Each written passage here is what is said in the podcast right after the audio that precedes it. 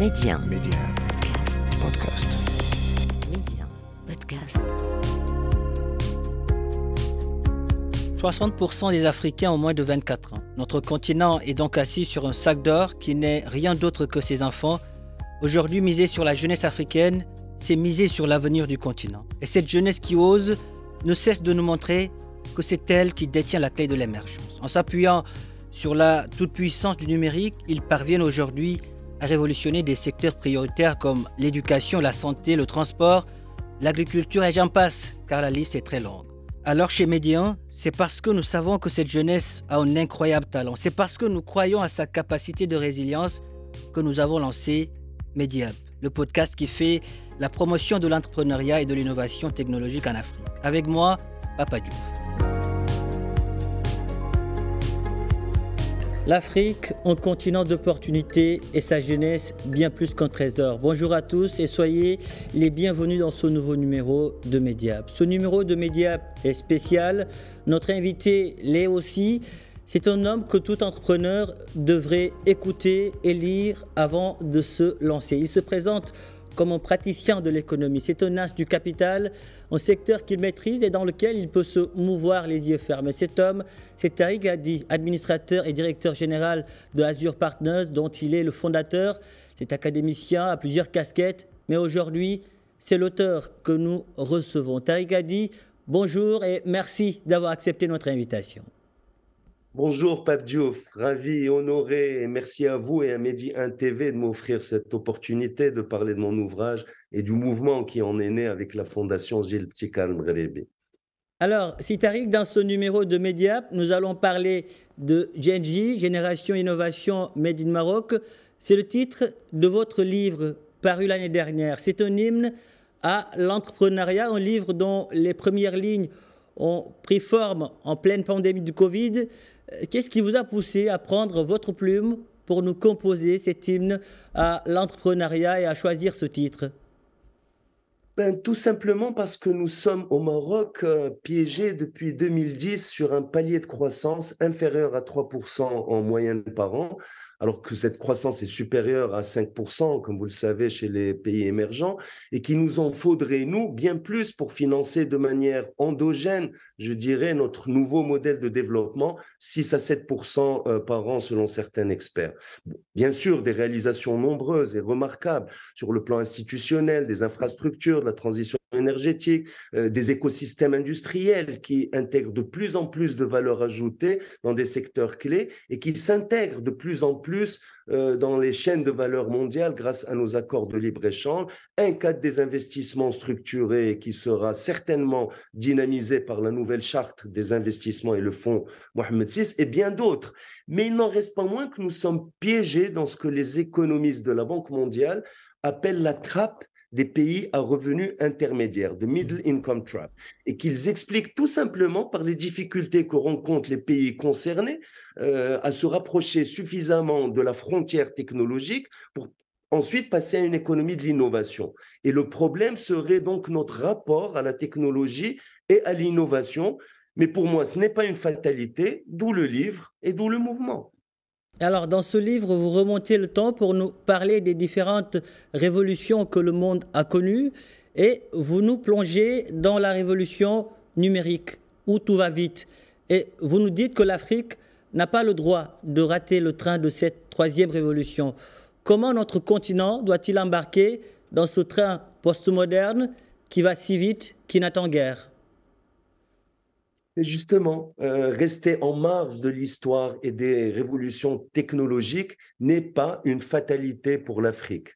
Et pour s'embarquer dans le train, comme vous dites, j'aime beaucoup votre formule, de la révolution tech, nos pays doivent passer d'une économie de rattrapage, où ils sont actuellement, à une économie de l'innovation, et ils le peuvent.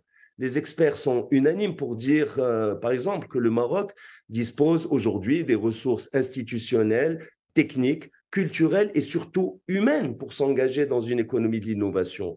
Sur le plan humain, nous sommes, nous, Africains, euh, c'est une partie que je développe beaucoup dans, dans, dans le livre, plus que d'autres outillés pour le monde postmoderne. fruit de la révolution tech, et que les experts qualifient de VICA en français ou VUCA en anglais, c'est-à-dire volatile, incertain, complexe et aléatoire, monde dans lequel nous serons dans notre élément, puisque nous sommes frugaux, faisant toujours plus avec moins, nous sommes naturellement agiles et itératifs, nous sommes circulaires, nous sommes communautaires comme les réseaux sociaux. Le crowdfunding, dont on parle beaucoup en ce moment, ben c'est une forme numérique de nos tantines africaines. Nous sommes opportunistes, puisque nous cherchons systématiquement, nous Africains, les opportunités dans tout changement de situation. Nous sommes décentralisés, aimons naturellement fonctionner de bas en haut, bottom-up. Et nous sommes passionnés, comme tous les gens du Sud. Ce sont là nos ressorts intimes sur lesquels, c'est ça la thèse centrale de mon livre, il faut bâtir sur ces ressorts intimes les, euh, les euh, comment dire, nos processus d'innovation pour relever le défi de la transition à une économie de l'innovation. Sur, pour cela que sur la base de ces ressorts intimes, le livre et le mouvement suggèrent des principes pour inspirer des démarches d'innovation qui soient d'abord africaines, qui soient locales, pour que ce soit des innovations. Nous, aurons l'occasion de, revenir sur cette innovation, euh, de, sur cette innovation de l'économie propre euh, à, l'Afrique. Mais dans cet aperçu du monde postmoderne, Tariq a dit, vous appelez aussi à la refonte des entreprises. Pourquoi est-elle si nécessaire aujourd'hui? Ben pour réussir notre transition à une économie de l'innovation, il faut bien comprendre que l'innovation devra être la matrice centrale et angulaire de toutes nos stratégies publiques ou privées, de nos mmh. entreprises, de toutes nos politiques d'investissement public ou privées. Ces politiques et stratégies doivent totalement intégrer de la conception jusqu'à l'évaluation, ne jamais oublier l'évaluation, passons bien entendu par, les, par la mise en œuvre, les quatre côtés du carré magique, entreprise, État, euh, région et société civile qui est à la base de tout. Concernant les entreprises, il faut une révolution culturelle en Afrique de nos entreprises en matière d'innovation. Et c'est pour cela que Genji développe cinq principes pour guider cette révolution. Je peux vous les citer très rapidement parce qu'elles sont développées dans le livre. Décomplexer, culturer notre approche euh, de l'innovation, renforcer notre agilité, notamment en se réconciliant avec euh, l'erreur et le risque, penser constamment circulaire et exploiter nos empathies endémiques avec nos communautés, introduire en permanence dans tous nos processus d'innovation et de décision la responsabilité, la transversalité et la subsidiarité, et puis mobiliser l'intelligence collective, notamment grâce aux nouvelles technologies, au crowdsourcing en particulier, et non point la bêtise collective, comme nous avons trop souvent l'occasion de l'observer dans les réseaux sociaux. Vous prenez beaucoup plus euh, l'intelligence collective, c'est bien cela Absolument. Alors, Tariq a dit, de nombreux jeunes du continent se lancent aujourd'hui dans l'entrepreneuriat. Ils veulent apporter leur pierre à l'édifice, mais souvent, ils n'ont pas de boussole. Dans votre livre, vous nous parlez des qualités d'un bon entrepreneur, ce qu'il doit faire et éviter. Comment entreprendre aujourd'hui dans ce monde postmoderne, Tariq a dit? Ben, c'est un peu ce que je viens de dire, mais c'est mmh. bien de le répéter par pédagogie. C'est d'abord euh, s'adosser sur ce qu'on est profondément, ce qu'on vient de dire, frugaux, agile, communautaire, opportuniste, dans le bon ou mauvais sens du terme, peu importe. Mais l'essentiel, toujours chercher quelle est l'opportunité la, la, face au changement de situation, euh, être passionné par ce qu'on fait, euh, etc. Et aussi appliquer en permanence ces principes Genji que je viens de citer euh, dans tous nos processus de décision et d'innovation. Et dans, dans, dans, euh, la partie, euh, dans, une partie de, de, ce livre, vous, vous, dites également que aujourd'hui, pour l'entreprise, euh, la recherche du profit ne doit pas être une fin en soi, mais plutôt essayer d'avoir une mission, une mission noble, qui est de faire en sorte que toutes les sociétés puissent se voir dans l'entreprise. C'est bien cela Absolument. Aujourd'hui, vous pourrez le constater, toutes les grandes entreprises, les grandes marques, les belles marques, mhm. euh, sont des entreprises à mission. Euh, l'entrepreneur commence par réfléchir comment il peut améliorer le monde. Et sur cette base-là, construire un business model qui, bien sûr, rapporte de l'argent pour que ça puisse continuer, pour que ce soit périn. Mais l'objectif, c'est de comment améliorer, comment euh, cette entreprise peut faire que depuis qu'elle existe, le monde est meilleur. Tagui a dit des programmes pour promouvoir euh, aujourd'hui l'entrepreneuriat. Il y en a. On finance aussi, mais souvent c'est en quelque sorte voué à l'échec. La manière de faire n'est pas africaine, comment y remédier? Une question à laquelle euh, répond euh, le livre, notamment dans la deuxième partie où vous l'avez dit tout de suite, vous, vous parlez d'une économie de l'innovation et vous dites que c'est bien possible en Afrique. Exactement à quoi ressemblerait-elle? Si les programmes d'aujourd'hui ne fonctionnent pas, euh, ne donnent pas les résultats attendus, c'est parce qu'on fonctionne trop en silo. Euh, il n'y a pas une approche intégrée. Et donc, mm. si vous permettez, là, je vais peut-être prendre un peu plus de temps que pour les questions précédentes, parce que c'est fondamental, votre euh, question.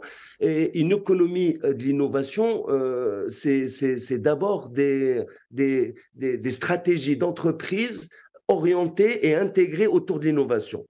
Euh, vous l'avez cité, nous devons réaliser des investissements massifs dans l'économie du savoir, en commençant par l'école.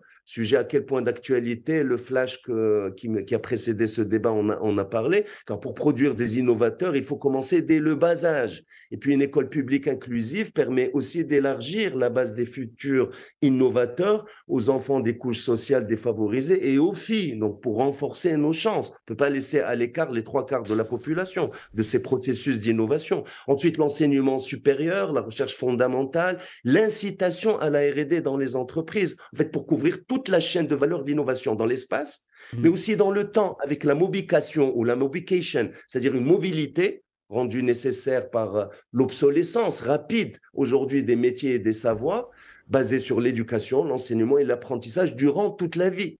Il faut aussi des cadres institutionnels qui protègent la concurrence et surtout celle des nouveaux modèles d'affaires innovants face au système de rente souvent trop présent dans nos pays en Afrique, et puis là, qui apporte aussi de la flexi-sécurité, c'est-à-dire de la flexibilité, notamment sur le plan réglementaire, pour libérer l'innovation, et de la sécurité pour les perdants de la destruction créatrice, avec des revenus minimums d'insertion dans la nouvelle économie, formation, reconversion, etc.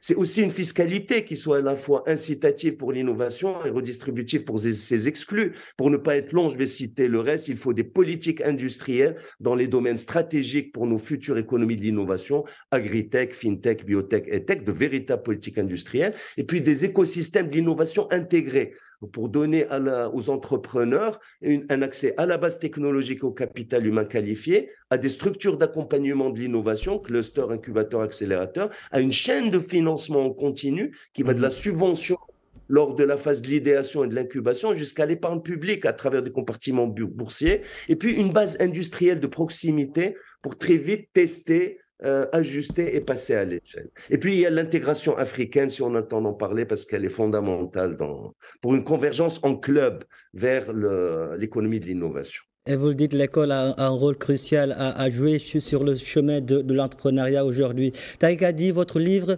je ne sais pas si j'en ai, le droit ou pas, mais je, je, pense le, le, résumer à nos paragraphes. Et vous le dites, je dédie ce livre à ma mère qui m'a enseigné la patience quand elle tricotait nos pulls verts durant de longues soirées, avec ce sourire qui me manque toujours, et à mon père qui, le premier, m'a parlé de monde de vitesse. On a la patience et la vitesse, tout se résume ici. Et aujourd'hui, la patience et aujourd'hui aussi euh, cette vitesse dont vous parlez, c'est indispensable pour aller de l'avant. Comment être patient tout en allant vite aujourd'hui? Très rapidement il faut se hâter très doucement. Il faut être dans la pensée euh, rapide pour intégrer et suivre l'évolution de ce monde, mais dans l'action, il faut prendre le temps de la réfléchir. Votre maman a été votre premier coach et, votre papa aussi. Absolument. Merci, Merci infiniment cette pensée pour eux. Que Dieu ait leur âme. Merci infiniment, vraiment. Merci Sitarik. Le Maroc est fier de vous, l'Afrique aussi. Merci. Merci à vous. Merci infiniment. Voilà qui referme ce numéro de Mediap. Merci de l'avoir suivi. Où que vous soyez, prenez soin de vous et allez jusqu'au bout de vos rêves. N'abandonnez jamais.